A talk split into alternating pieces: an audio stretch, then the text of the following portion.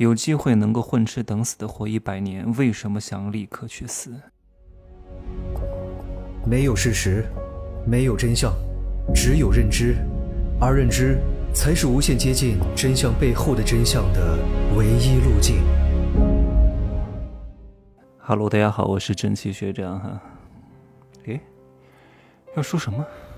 哦，问各位一个问题，就是你为什么想永生啊？你为什么不想死？你为什么想长命百岁？你是真的不想死吗？不是的，你有这种妄念是有一个大的前提的。如果这个大前提没有，我估计你想立刻去死。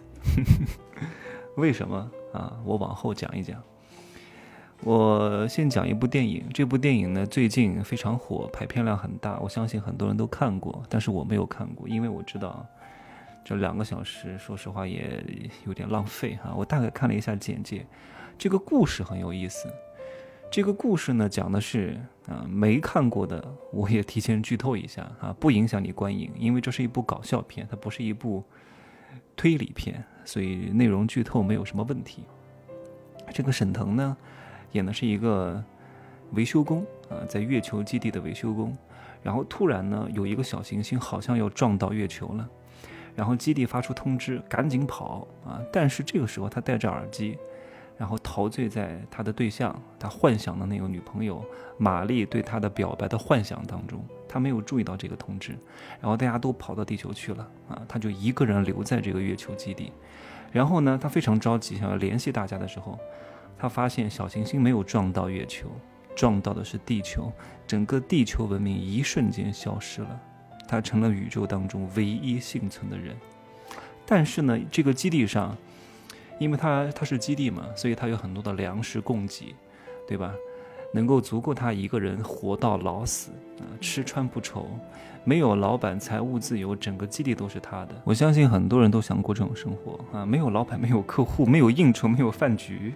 没有人打扰啊，每天大家自得其乐。后来这个沈腾还在月球上发现了一个宠物，一只袋鼠。你看，还有宠物陪伴我，吃穿不愁，每天睡到自然醒，想干嘛就干嘛，想不干嘛就不干嘛，可以健健康康的活到老死或一百岁，食物也非常充足，也没有什么这种危机感。可是沈腾想自杀，我相信你处在这种处境当中，你也一定非常想自杀。为什么？你赚钱的目的是什么？你平安喜乐的目的又是什么？你光鲜亮丽的目的又是什么？你健身的目的又是什么？你发朋友圈的目的又是什么？对吧？你你你，你 就是觥筹交错的目的又是什么？你买大房子的目的又是什么？你娶老婆的目的又是什么？对吧？还还还有什么呀？让我想想 哈，还有还有啊，你你搞一个大的公司啊，这个呼朋唤友，对吧？挥斥方遒。啊，搞一大堆员工，租个豪华海景写字楼，啊，出入豪车，住五星级酒店的目的又是什么？很多人说，我只是想取悦自己。哼，如果只有你一个人，我相信你也不想取悦自己，你也不想再住五星级酒店，你也不想说吃的有多好。你做这一切的目的是为了通过让这些东西，让你自己显得跟别人不一样，来获得一种存在感，懂吗？我说的再诗化一点。人类是活在自我编织的意义之网上的一种生物。如果丧失了一个人和另外所有的人丧失了链接的话，这个人所有的财富、所有的美貌、所有的身材、所有的才华，都会让他感觉到没有意义。他是需要反馈的，只不过有些人很粗鄙啊，就是，就是会就就是就是穿大金链子，满身 logo，对吧？很粗鄙。但是他也是为了获得存在感。那有些人可能看不上这种低级的趣味，他想从低级的趣味当中抽离出来，变成一个更高级的趣味。好像他不在乎别人的评价，只不过他在乎的是别人更高的评价。你明白吗？这就是大多数人活在这里的意义。你看，很多人为什么很穷啊？一个月只能拿两三千块钱，然后呢，各个方面条件都非常之差，混吃等死。为什么他不去自杀？为什么另外一个人家财万贯、财务自由、没有老板、没有客户，可以颐养天年到老死？为什么想自杀？因为那个拿的很少的人，他能够有一点点的意义。譬如说，他打个游戏，在游戏当中获得战胜别人的快感，获得一定的存在感；或者看一些抖音、快手上谁谁谁过得比他更惨啊，然后富二代又落难了啊，谁谁谁又倒霉了，获得一点点存在感，通过对比来实现自己现在立足于世的意义。而且他很清楚啊，就算他摆烂，就算他混吃等死，人类的整体文明还是往前进的啊。原来该他负责的那份意义，该他负的那份责任，就算他不做，有人替他完成。天塌下来有高个子的顶着，依然有奋斗逼九九六。所以呢，他觉得，哎呀。反正人类整体是进步的，我也没有拖后腿，对吧？对吧？就算我虚度光阴，嗯，那也不影响整个大局，所以我就彻底躺平，对不对？但是啊，一旦当人类完全消失的时候，最平庸的人也有可能被激发出这种英雄气概，因为没有高个子的顶着了，没有奋斗逼了，责任就到你身上了，你不上也得给我上，上也得给我上，对吧？你看以前。呃，在民国时候啊，那个时候有些人很窝囊，但是到了抗战时期，表现出非常大的反抗意志啊，战斗意愿。为什么？因为他很清楚，如果丧失了他生存意义的土壤，他个人的苟且偷生没有任何意义，所以激发了他强烈的奋斗意识和抗战意识。为什么？是什么东西让同样的一个人在不同的时代展现出不一样的态度呢？就是意义。我昨天还有一个朋友。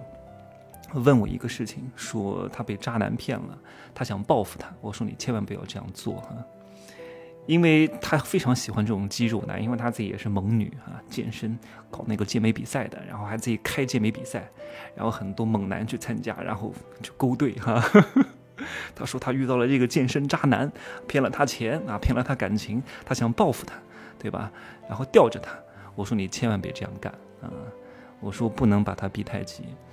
因为我给他大概分析了一下哈，因为现在有些土猪健身肌肉男啊，稍微进化了一点，可能听了我的节目吧，让他原来贫瘠的大脑有了一丝丝的思想，但是呢，因为他不得其法啊，所以用的非常之拙劣啊，非常之愚蠢。我说你不能这样的搞哈，因为肌肉男呢，大多数人都会觉得肌肉男没有脑子。所以他特别渴望证明自己有智商，对吧？但是他这个智商也非常非常非常拙劣。你把他戳破了，然后又把他逼到墙角，他本来就一无所有。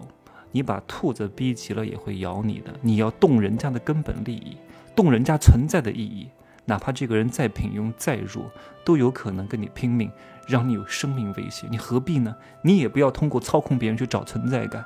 这是一个双输的局面。讲到这个议题呢，我就想到我大学的时候上台词课的时候念过的一篇文章啊。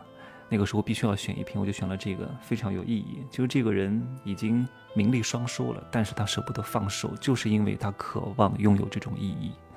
我念最后一段吧，各位可以感受一下他在风雪当中的绝望与释怀啊。小燕秋穿着一身薄薄的西装走进了风雪。他来到了剧场的大门口，站在了路灯下面。他看了看大雪中的马路一眼，自己给自己竖起了板叶。